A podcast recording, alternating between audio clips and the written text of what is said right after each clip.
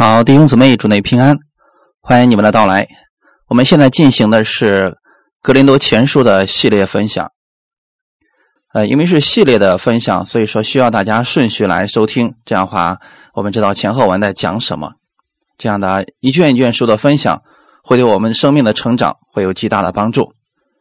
那今天我们要进行的是《格林多前书》第十章第七节的内容。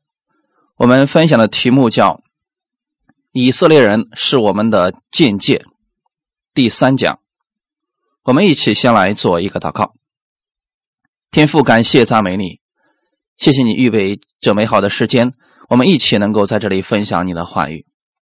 当我们在分享的时候，我们每一个人里边有一颗领受的心，圣灵你在我们每一个人里边来带领我们，帮助我们，更新我们，让你的话语。更新我们的想法，也更新我们口中的言语。把以下的时间完全交给你，请你帮助我们，奉主耶稣的名祷告，阿门。我们先来读我们今天的本文《格林多前书》的第十章第七节的内容。也不要拜偶像，像他们有人拜的，如经上所记，百姓坐下吃喝，起来玩耍。现在我们要进行的是以色列人是我们的见解的第三讲。上次我们也分享到了第二个见解，那到今天的时候呢，我们是开始第三个。保罗讲这么多的我们需要注意的部分，其实就是避免我们去走这个弯路。当时哥林多人的社会环境啊，是一个拜偶像的环境。他们很多人把拜偶像已经成为了一种荣耀，甚至说以此来炫耀自己的身份地位。大家已经习惯了拜偶像，甚至他们信主之后，许多人对耶稣的认识也不过是另外一种偶像而已。他们对耶稣的敬拜、对耶稣的信，用的不过是他们过去。偶像的那种方式，其原因是因为他们拜惯了偶像，偶像的观念影响了他们，不但影响了他们的生命，也影响了他们的生活。那今天也有许多人信了主之后，生活依然是原来的方式，甚至有些人。跟以色列百姓，或者说跟哥林多人，几乎是一样的。许多人信主耶稣之后啊，依然有事了还去算命、求风水。但之所以如此，归根结底是对主的恩典不认识，或者说乱用了神给我们的自由。那保罗既然提到了说。不要拜偶像，像他们有人拜的，如经上所记，百姓坐下吃喝，起来玩耍。这引用的又是哪一段圣经呢？我们今天来看一下保罗所引用的这段圣经，《出埃及记》第三十二章一到六节，《出埃及记》第三十二章一到六节，百姓。见摩西迟延不下山，就大家聚集到亚伦那里，对他说：“起来，为我们做神像，可以在我们前面引路。因为领我们出埃及地的那个摩西，我们不知道他遭了什么事。”亚伦对他们说：“你们去摘下你们妻子儿女耳上的金环，拿来给我。”百姓就都摘下他们耳上的金环。拿来给亚伦，亚伦从他们手里接过来，铸了一只金牛犊，用雕刻的器具做成。他们就说：“以色列啊，这是领你出埃及地的神。”亚伦看见，就在牛犊面前筑坛，且宣告说：“明日要向耶和华守节。”次日清早。百姓起来献燔祭和平安祭，就坐下吃喝，起来玩耍。读到这段经文的时候，大家就可以看出来了，保罗所引用的正是这一段经文。那我们来看一下这段经文里边到底有什么问题啊？这里的背景是神呼召摩西上山去领受十条诫命，也就是两块法板。结果呢，百姓们在山下面等啊，迟迟不见摩西下山，大家等不及了，所以呢，大家就找到了当时摩西的同工，也就是摩西的哥哥亚伦。找他们去解决现在的信仰问题。他们是怎么解决这个问题的呢？现在他们对他们所信的这位主并不认识，他们所拥有的观念不过是他们过去在埃及受埃及人的影响。那埃及人到底给他们带来什么影响呢？原来我们读出埃及记的时候，我们可以知道，神在埃及降下了十个大灾难。其实，那每一个灾难当中，都跟他们所拜的神，或者说他们所行的巫术有关系。也就是说，埃及人是崇尚多神的，甚至连青蛙、跳蚤这些都能够成为他们的神。那有人说了，那可是最后一个击杀的是埃及的长子呀。其实，埃及法老也是神。弟兄姊妹，以色列百姓在那里待了四百多年，他们学到的埃及人最多的就是他们拜假神的方式。虽然现在以色列百姓出了埃及，被真正的这位神。带出了埃及，他们是得救的，可是真正的信仰生活还没有开始。他们并不知道如何去过新生活，所以，我们很多时候，我们对这个概念我们要搞清楚了。我们信主的时候，我们拥有了是新生命，可是我们不仅仅停留在这个阶段，我们还需要过新的生活。所谓新生活，那就肯定跟过去的生活是不一样的。以色列百姓现在人是出了埃及，可是思想并没有被更新。虽然神给他们颁布了律例典章，可是他们压根没有把这个当回事儿。在他们遇到问题的时候，他们用的。仍然是过去的方式，解决方法用的还是效法埃及人的方式。那其实也说明了一件事情，这才是他们目前真正的信仰生活。所以我经常给弟兄姊妹讲：你在遇到问题，或者说在你情急之下，你的反应，你的第一反应，那是你。真正的信心，我们不要说哦，那我信心很小，这些都不要紧，这只不过是一个测试。当你知道真正的信之后，需要及时调整，把我们的目光焦点重新调整到神的面前，用神的方式，用他的话语，不断的更新我们自己。看见弱点不要定罪，看见问题也不要自责。重点是及时做调整。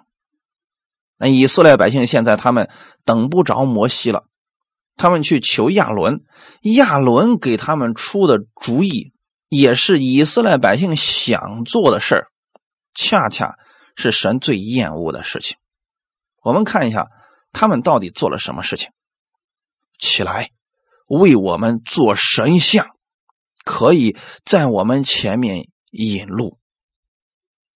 在过去的时候，很多人认为他们造的神像是可以保佑他们的。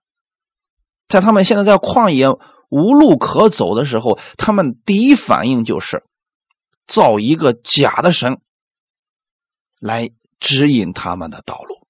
弟兄姊妹，他们心目中真正的神的样子，其实是一个他们的偶像。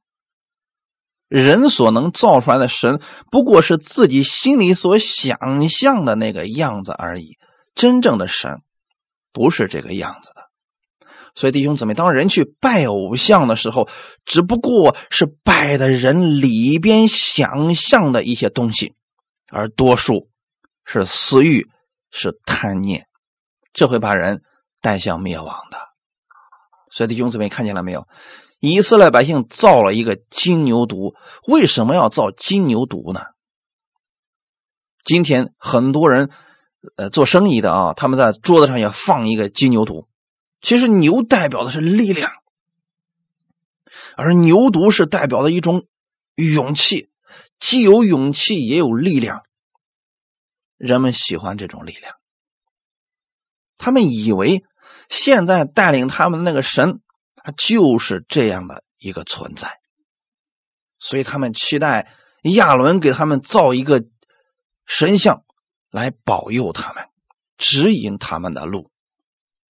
虽然事情过去几千年，人类的思想其实并没有改变多少。虽然现在东西方文化有所不同，但人们的方式，或者说对待假神的方式大同小异。这也就说明了为什么人们对一些巫术、算命、风水等这么执着的原因了。包括今天在恩典之下，很多人提起一些神秘的事情的时候，眼睛也是非常亮的。特别是某一个牧师有什么特异功能的时候，人们在这些事情上那都是极其向往的。其原因就在这里了。人们里边有一种渴望，渴望去见一些稀奇古怪的东西，他们想探索整个大自然。却不愿意按照神的方式去探索，而是愿意自己的喜好，想怎么做就怎么做。弟兄姊妹，亚伦他们现在做的正是这样一个事情。那我们来看一下圣经上面的依据，给大家讲拉结的故事，《创世纪》三十一章三十到三十二节，《创世纪》三十一章三十到三十二节。现在你虽然想你父家，不得不去，为什么又偷了我的神像呢？雅各回答拉班说：“恐怕你把你的女儿从我夺去，所以我逃跑。至于你的神像，你在谁那里搜出来，就不容谁存活。当着我的众弟兄，你认一认，在我这里有什么东西是你的，就拿去。”原来雅各不知道拉杰偷了那些神像。弟兄姊妹，这里实际上是有一个背景的啊。雅各当年呢很诡诈，结果他跑到了比他更诡诈的他的舅舅拉班那里去，啊，免费给人家干了二十年的活，最后呢就娶了俩媳妇儿。不得已的情况之下呀。他用了一些所谓的诡计，但实际上是神赐福给他的。用了这些诡计呢，终于得着了一些家产。有一天，他实在是受不了他这个舅舅了，所以说他想离家出走，所以就带着自己的妻子、孩子，还有自己辛苦所得的那一点家业，就离家出走了。在他出走的时候啊，拉杰。出于好心，听好听好了，弟兄姊妹，此时的拉杰对我们的神并不认识，因为雅各这个时候对神认识的也不多，拉杰就更不用说了啊。拉杰在出他自己父家的时候啊，偷偷的就把他父亲家里的神像给带走了。虽然已经跑出去很远了，但是拉班发现神像不见之后啊。那是带着人急速追赶呀！他弟兄姊妹，在这我要给大家讲的是，这个神像在那个时候，直到今天为止，很多人都非常在意它，因为在他们看来啊，这个神像能给他们带来财运，能给他们带来家庭的和睦，能给他们带来保护，所以他们很在乎这些神像。可是呢，拉杰他知道的是什么呢？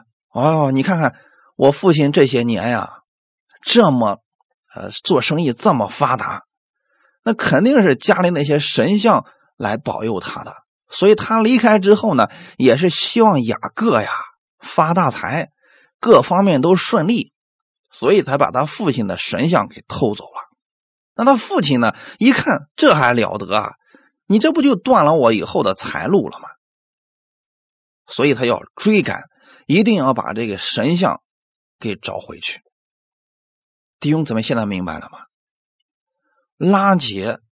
都认为一家人如此蒙福是因为神像的原因，那更何况是他的父亲了？因为本身他的这些想法也是从他父亲家里学来的，所以离家出走的时候啊，冒死都要把这些神像给带出来。这样你们就解释出来了，为什么很多人家里摆着一些偶像，你让他扔的时候他不敢扔，他觉得说。这些东西得罪不起呀。那更多的人是认为这些东西放在家里边会给我带来好运的，会保佑我的。这是人们愿意去供神像的原因了。我们来分享第一点：神为什么不希望我们拥有神像呢？其实叫神像，也叫偶像，对吗？我们来看一段经文，诗篇。一百一十五篇四到八节，诗篇一百一十五篇的四到八节，他们的偶像是金的、银的，是人手所造的，有口却不能言，有眼却不能看，有耳却不能听，有鼻却不能闻。有手却不能摸，有脚却不能走，有喉咙也不能出声。造他的要和他一样，凡靠他的也要如此。弟兄姊妹，透过这段经文，你们可以看出来，神为什么不希望我们去造神像，也不希望我们去拜神像了，因为这些。毫无作用。但凡如果对我们有一点点帮助，我们的神都不会拒绝的。可问题是，他对我们来讲一点作用都没有啊！所以神不希望我们做无用功，神不让我们做的那些事情，实际上是对我们没有任何益处。弟兄姊妹，这句话大家要记好了。无论是旧约是新约，是律法下还是恩典之下的，神不让我们做的事情，我们就不要去做了。虽然有些你到目前为止还不明白，但你记住，神的话你不明白，你也要试着去遵行。神不让做的，我们不做就好了，这一定对你是有好处的。就像。拜偶像这件事情来说，既然假神连自己都救不了，你把他埋在土里边，他自己不会出来。那么这样的一个人手所造的，我们为什么要去拜他呢？当我们去拜的时候，不单对我们自己没有益处，反而会因着私欲被魔鬼利用了。为什么我要这么讲呢？魔鬼其实不知道我们想的是什么，可是当你在这些偶像面前跪下的时候，你是要说出你的心声的，此时就会被魔鬼利用了。我们看一段经文，《使徒行传》十七章二十二到三十节，《使徒行传》的十七章二十二到三十节。保罗站在亚略巴谷当中，说：“众位雅典人呐，我看你们凡事很敬畏鬼神。我游行的时候，观看你们所敬拜的，遇见一座坛，上面写着未食之神，你们所不认识而敬拜的，我现在告诉你们。透过这两节经文，我们看见什么？雅典人也是一个泛神主义者，泛就是多的意思，什么神他都拜，生怕错过了一个神。可见啊，雅典人确实有这样一个寻求的心，可是他拜的几乎全都是假神。他那颗敬畏的心，这是好的。所以这个时候呢，保罗就对他们说：“啊，我看你们上面有一座坛，上面写着‘未识之神’。未识之神的意思就是还没有认识的那个神。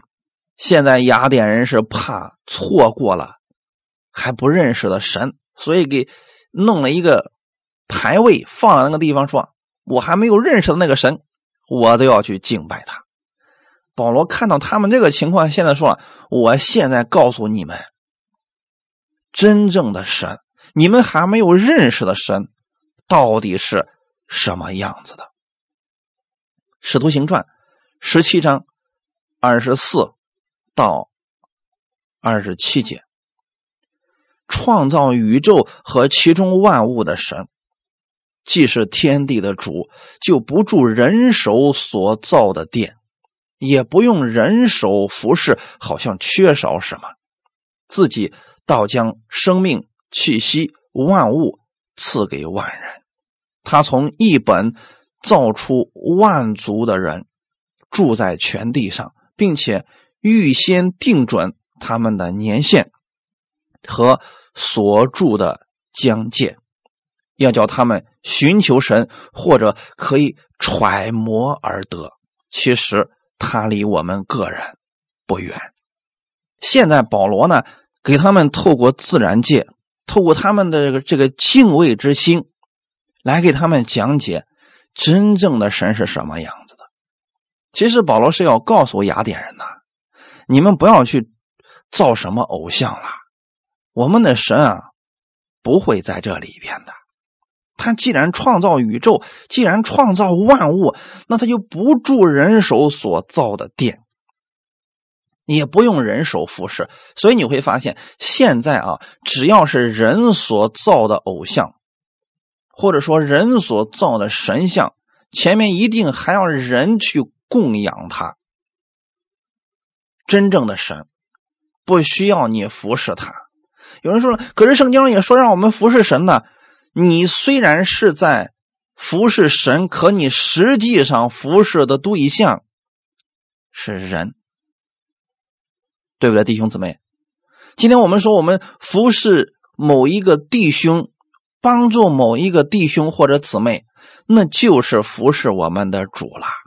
这是我们神让我们服侍的方式，跟世人。服侍偶像，给偶像擦擦他身上的灰，给他摆点贡品，这个是完全不一样的。真正的神，看起来你好像是在服侍他，实际上是他在服侍你，就像耶稣一样。你看起来好像是在服侍耶稣，好像是给耶稣什么，实际上是耶稣给你，因为他不缺少什么，自己倒将生命、气息、万物。赐给万人，那为什么在我们服侍的时候，在我们愿意敬拜他的时候，他愿意把这些给我们呢？其实很简单，当你愿意敬拜耶稣，愿意向他祷告，愿意去服侍他的时候，是你把自己交给他，你向他祷告是向他来倾诉你内心的需求或者你的喜怒哀乐。这个时候，神看的是你。相信他，你以他为主，所以他要将他的生命、能力、气息赐给你。那保罗在这里给我们讲的很明确了，他从一本造出万族，住在各地上，就是我们今天所有的人类，其实是从亚当和夏娃出来的，而且呢，神给我们不同的人定了不同的岁数。还有所住的疆界，这些目的是为了什么呢？二十七节，要叫他们寻求神。所以，不管你在东方还是在西方，你如果有寻求的心，神是会让你寻见的，或者可以揣摩而得。就是有时候人的灵感一想，哎，我从哪儿来的呢？或者说，哎，我要去哪儿呢？其实人们在揣摩这些的时候啊，神就可以向他们启示来告诉他们了。其实啊，我们的主离我们个人都不远，你寻求就会寻见。这个跟时代没有关系啊，每一个时代，只要你愿意寻求，你都会寻见的。二十八节到三十节，我们生活、动作、存留都在乎他。就如你们作诗的，有人说我们也是他所生的，那我们既是神所生的，就不当以为神的神性像人用手艺心思所雕刻的金银石。世人愚昧无知的时候，神并不监察，如今却吩咐各处的人都要悔改。弟兄姊妹。保罗说的非常的清楚，我们每一个人都是神所生的，所以我们不可以呀，用我们自己想象的方式再去造出来我们的神。只有我们的神造我们，我们却不能造我们的神。那如果我们用我们的想象，用我们的手艺心思去雕刻金银石为我们的神，这就是愚昧无知，或者说对神。不认识，我们对神不认识的时候啊，神也不会说啊，非得要整死我们。神也并不监察，但是神在你有寻求之心的时候就告诉你了。如今却吩咐各处的人都要悔改，悔改的意思就是转向神嘛。当我们不明白的时候啊。神并不纪念我们过去所犯的罪。现在呢，神给了你一个机会，说你要不要接受耶稣？如果我们说我们愿意，那这个时候神就要借着他的仆人，把这个生命之道，把这些真理给我们讲解明白，使我们认识真正的造物主。这是神。乐意我们去做的事但是绝不希望我们去造一个心中的神，然后去拜他，去跪他，给他上供，还希望他保佑我们。神不希望我们做这个事情。所以说，你寻求，你就能寻见了。我会让你认识真正的主是什么样子，不需要像外邦人那个样子的。但是以色列百姓好像不是这样。神已经给他们说明了新的生活方式，但是他们仍然是按着过去的思维方式在生活，这是很可惜的部分。我们一起来看一下《出埃及记》二十章二到四节，《出埃及记》二十章二到四节。我是耶和华你的神，曾将你从埃及地为奴之家领出来。除了我以外，你不可有别的神，不可为自己雕刻偶像，也不可做什么形象，仿佛上天下地和地底下水中的百物。以色列百姓啊，被神带出埃及之后，他们并不知道如何生活，所以神也没有强逼他们。必须想出我的样子来，没有，神给了他们律例典章。现在我们读的经文已经是在出埃及记的三十二章了。其实，在二十章之前，神就已经给了他们律例典章，就是告诉他们怎么样去过新的生活。这才是重点呀，弟兄姊妹！今天好多人还徘徊在得救不得救这个门口呢。你们信就得救了。你们只要信耶稣在十字架上为你们的罪流血牺牲，三天后从死里复活，你相信你就已经得救了。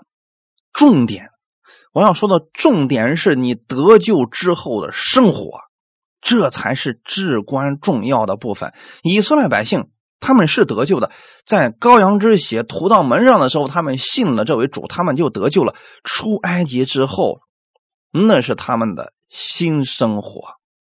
所谓的新生活，就是跟过去的生活不一样，现在是完全按照神的方式来生活，那是最蒙福的生活方式，肯定跟你过去的不一样，甚至有很多是截然相反的。所以神给他们定了律例典章，你们仔细去读一下《出埃及记》《民数记》《生命记》，你会发现里面有很多的律例典章，牵扯到了生活方方面面。这些跟外邦人的律例典章是完全不同的，那是神给他们的，是最好的，是蒙福的生活方式。弟兄姊妹，神。不仅仅希望我们只是得救，神更希望我们的生活充满他的大能，充满他的丰富。神把这些方式告诉以色列百姓了，以色列百姓根本就没当回事儿。到后来的时候啊，他们竟然觉得自己很了不起啊！因为以前就抱怨嘛，遇到问题就抱怨，抱怨之后神给他们水喝，给他们嗯这个东西吃，到后来的时候，他们觉得自己很了不得呀。他们说耶和华所说的我们都可以遵行，因此在二十章的时候，神赐下了十条诫命，因着他们的自高自大。所以神说：“好吧，你们既然觉得你们什么都会做了，什么都能做，而且根本不服我给你们的话语，现在我让你们看一看我的标准是什么。”所以我们的主为了让以色列百姓认识自己的不足，显明了自己的标准，那就是十条诫命。这些诫命到今天为止，果效依然都在。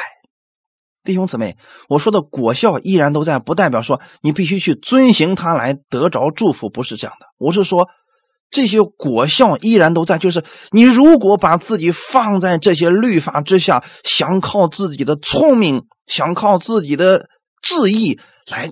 寻求神的祝福，你就活在律法之下，你就活在咒诅之下，这就是果效依然还在。虽然我们不在律法之下，但是我们有选择的自由。今天你可以选择说：“我虽然对神的话语我有很多不理解的，但我愿意按照神的话语去生活。”你还有另外一种选择，那就是。我有我自己的想法呀，我觉得我自己的想法也不错呀。就像以色列百姓现在，他们觉得那带我出埃及的就是这个金牛犊了，这是他们的选择方式呀。一旦我们选择了拜偶像的生活方式，那将是我们灾难的开始。因为当人去拜偶像的时候，实际上就是相信这个偶像。可以救他，那也就等于说，你把自己放在魔鬼手中，任他来折磨你，因为在魔鬼那里没有恩典。跟魔鬼真是做交易，那是拿你生命做交易，换得一丁点儿的好处。世上有太多的人，今天仍然在跟魔鬼做交易，所以他们最终都是赔上了自己的性命。所以有很多人今天被各样的鬼辖制，被魔鬼捆绑，就是因为他们之前把自己放在魔鬼手中去拜魔鬼的原因了。现在大家可明白了。如果你口里边经常讨论魔鬼，经常讨论魔鬼的作为，他不找你才怪呢。无论你信主或者不信主，如果你口里边讨论的是魔鬼，你就是让他在你身上做王，来折磨你呀。今天竟然有一些所谓的恩典牧师也说，我们在恩典之下了，所以怎么生活都不要紧的。所以你去算命、看风水、拜偶像都没事儿，神不会再纪念你的罪了。各位，你们认为这样说正确吗？很多人说了啊，你如果是不让我做这些事你就是呃让我回到律法下，就是用律法下的思维在捆绑我。那如果我同意你这么去做，那才是真正给你带来了捆绑。其实这是乱用自由，或者说根本就不认识恩典。格林多人正是这样一个情况啊！那你看看格林多人的生活状态是什么样子？教会里边分门结党，互相攻击，彼此争斗，这不正是他们所信的带来的结果吗？最后受损失的不是我们的神，是那个人。所以格林多人是自己受损失。我们。分享到《哥林多前书》十一章的时候，就会讲到圣餐。为什么保罗提到圣餐？是因为他们中间有很多人得病的、软弱的，还有很多人年轻轻就死了。正是因为他们乱用了自由，他们觉得拜偶像无所谓呀，啊，今天谁都不能说我呀。前段时间的时候，有一个人给我分享了他们现在教会的一个情况，他们在网上。自己选了一个名目，然后归属到这个名目的名下去了。最后呢，不服自己牧者的教导了。牧者在台上讲，他们的下面有说话的，有聊天的，还有看手机的，没人在意台上这个讲道的人了。结果这个牧师就说了：“各位弟兄姊妹们，你们能不能在我讲道的时候安静一点，认真听到啊？”然后下面就说了：“你这是辖制我们，你不知道我们都是自由的吗？我们有说话的自由，你讲你的，我们讲我们的呗。”整个教会一片混乱。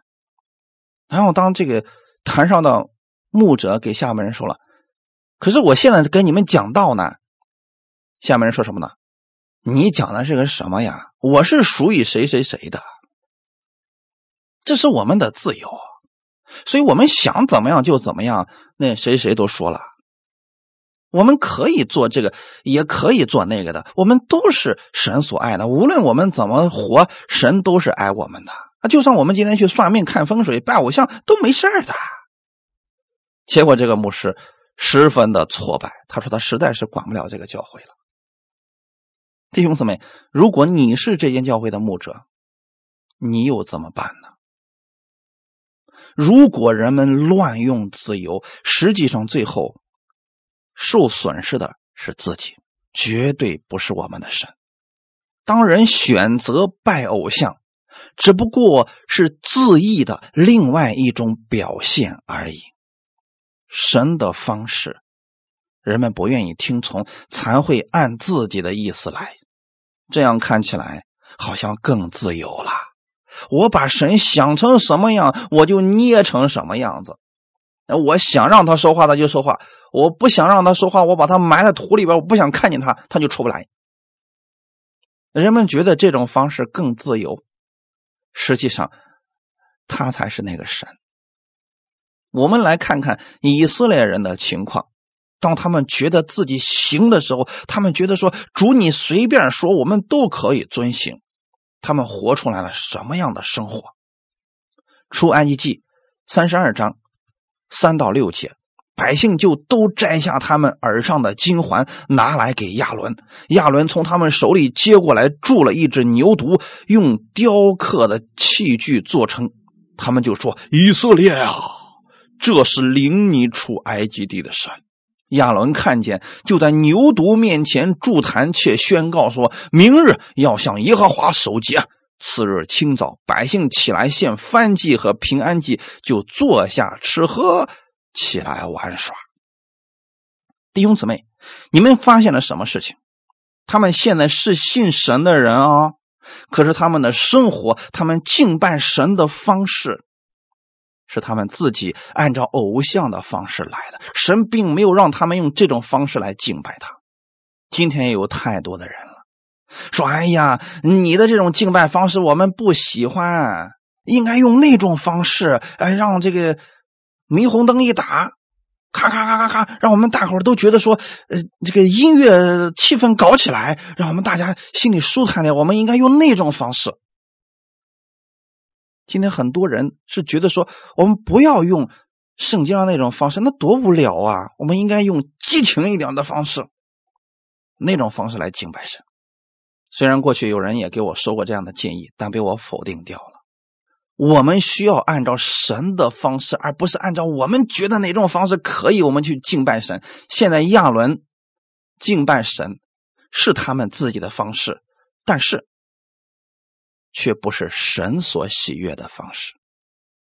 大家明白了吗？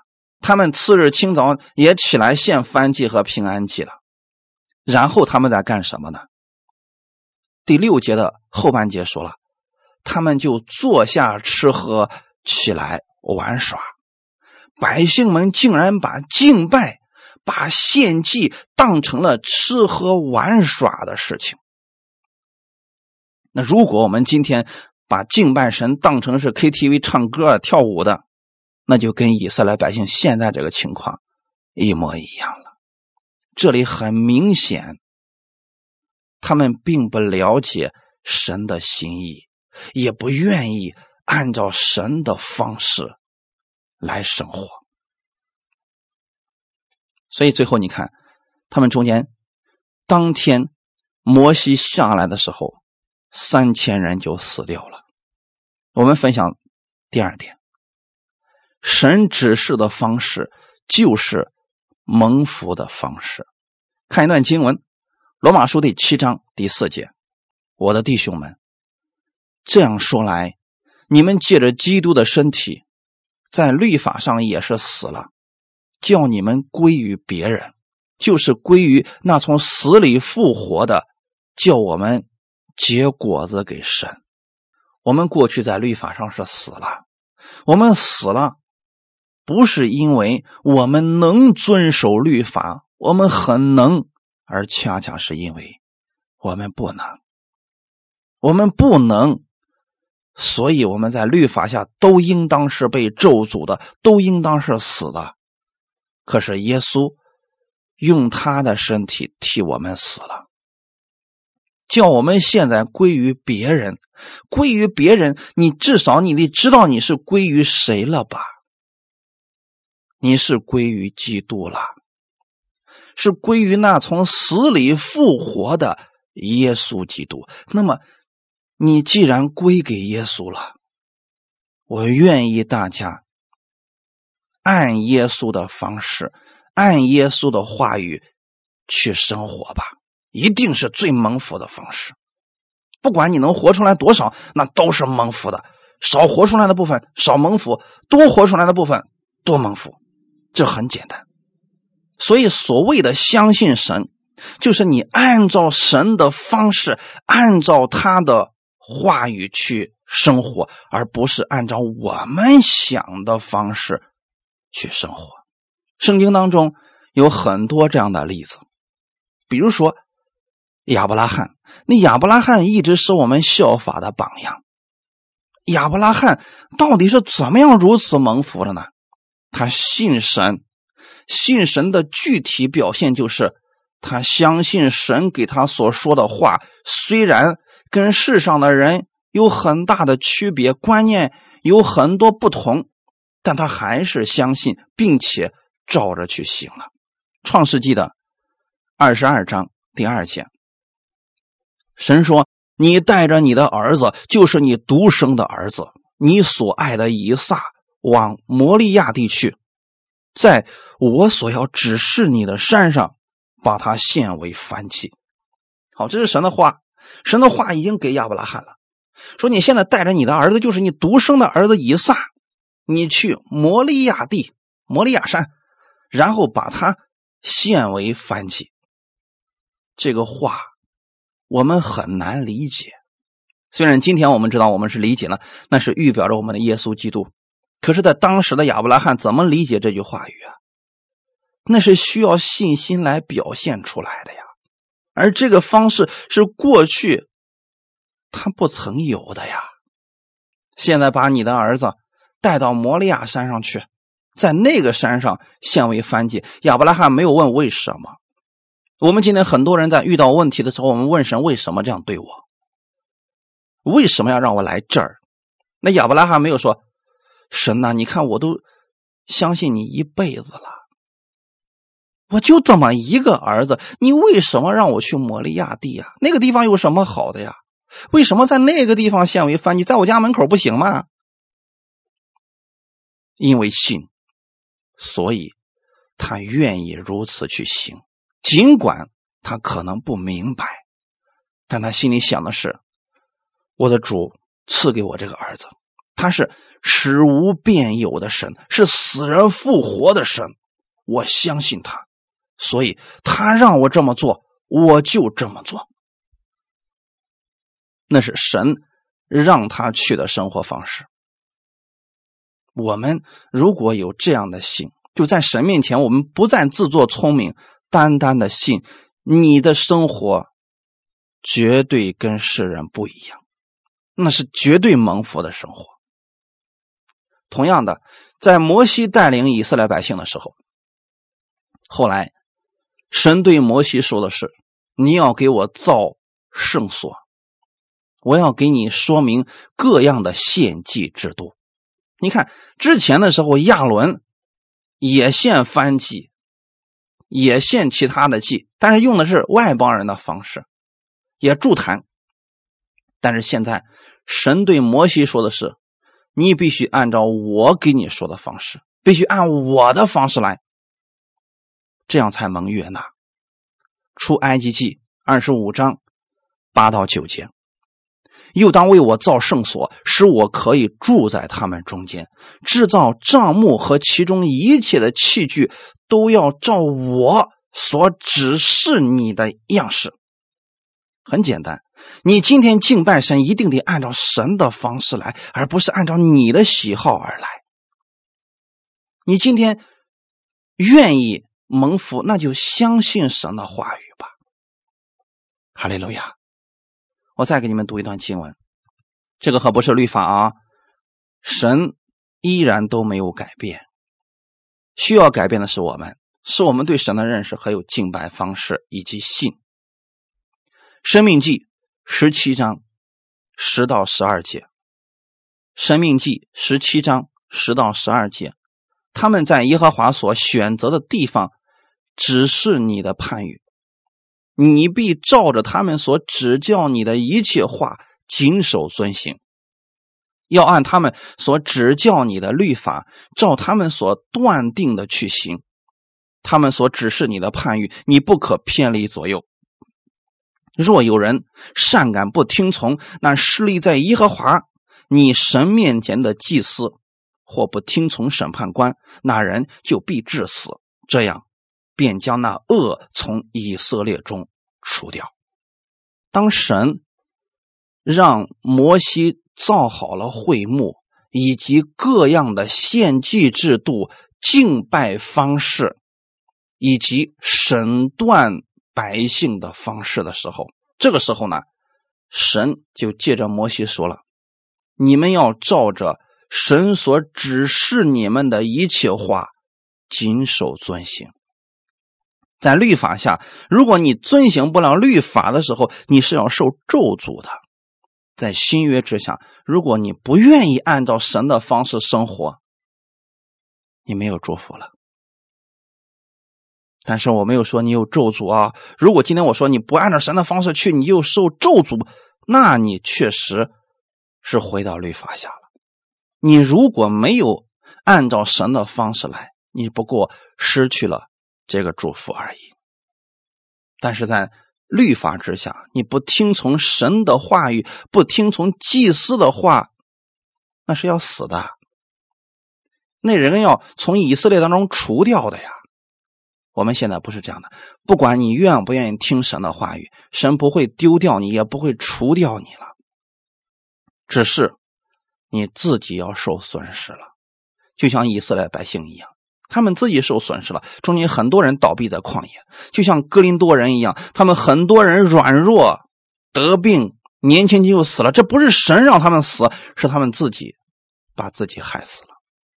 再看一段经文，《利未记》十八章二到四节。虽然我们今天读的旧约的多一些啊，但是这些里边的东西是值得我们去借鉴的。《利未记》十八章二到四节。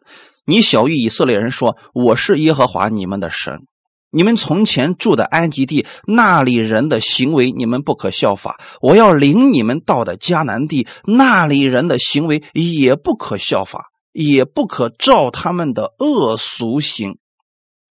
你们要遵我的典章，守我的律例，按此而行。我是耶和华你们的神。”弟兄姊妹，你看见了什么？我们的主一直在告诉以色列百姓说：“不要效法过去埃及人的行为，也不可效法迦南人的行为。你们要遵循的是我的典章，我的律例，按此而行。意思就是，这才是蒙福之道啊！我们不了解这个世界，但是神说：我了解呀。我们不知道如何才能蒙福，神说：我知道啊。”我把话给你们了，你们能相信吗？如果你们能相信，好啊，照着去行，你们就看见你们所信的了。今天耶稣是不是也是这样来常常教导我们呢？新约之下的时候，是不是也常常这样教导我们呢？你们如此去行，就有福了。阿门。所以这是我们的生活。我愿意我们每个弟兄姊妹。要过出丰盛的生活，不要学习格林多人，觉得自己太聪明，觉得自己真的什么都可以。我们要按照神的方式去生活，神不让做的，我们到今天为止就别做；神让我们做的，我们就做好了，傻傻的做，一定蒙福。不要说哎呀不行啊，这样做明显是吃亏的呀。在神的话语面前，我们还是简单一点比较好。阿门。格林多前书第三章一到四节，我们来读一下，你看看格林多人是情况是什么样子的。弟兄们，我从前对你们说话，不能把你们当作属灵的，只得把你们当作属肉体，在基督里为婴孩的。我是用奶喂你们，没有用饭喂你们，那时你们不能吃，就是如今还是不能。你们仍是属肉体的，因为在你们中间有嫉妒纷争，这岂不是属乎肉体，照着世人的样子行吗？有说我是属保罗的，有说我是属亚波罗的，这不是你们和世人一样吗？其实保罗在这说的意思是，你们为什么要效法世人的方式来相信我们的主呢？这不是我们神的蒙福之道啊！你如果效法世人，你就是属肉体的，在基督里边你根本就不认识基督的祝福，是个婴孩啊。那保罗说这句话的意思是什么呢？放弃这些，按照神的话语去行吧。如此去行，你们就有福了。这也是整卷的《格林多前后书》要表达的一个中心所在。哈利路亚！最后的时候，我们读一段经文：《马太福音》十一章二十八到三十节。《马太福音》十一章二十八到三十节，凡劳苦担重担的人。可以到我这里来，我就使你们得安息。我心里柔和谦卑，你们当负我的恶，学我的样式，这样你们心里就必得享安息。因为我的恶是容易的，我的担子是轻省的。如果你说：“哎呀，我在这个世上活得好累呀，我感觉重担压垮了我一样，我觉得我在律法下毫无出路了。”耶稣说：“到我这儿来吧，我可以使你得安息。我们怎么样才能得到耶稣的安息呢？很简单，耶稣说：‘我心里柔和谦卑，你们当负我的恶，学我的样式。’那就是先相信基督的话语。”然后再效法基督的样式，耶稣怎么做你就怎么做。耶稣从来没有咒诅过人，你也不要咒诅人。耶稣不断的饶恕人，你也如此去做。你说我做不到怎么办呢？你可以向耶稣求力量，他一定会赐给你。千万不要说我不愿意做。当你不愿意呢，自然就做不到了。你不愿意的时候，神也不会强迫你必须改变呀。你说主，我愿意，但是我没有力量。马上耶稣就会加给你力量，你就拥有他的安息了。当你不断的愿意按照耶稣的方式去生活的时候，你发现，哎，耶稣的话是正确的，他的恶真的是容易的，他的担子真的是轻省的。原来蒙福是如此简单。哈利路亚！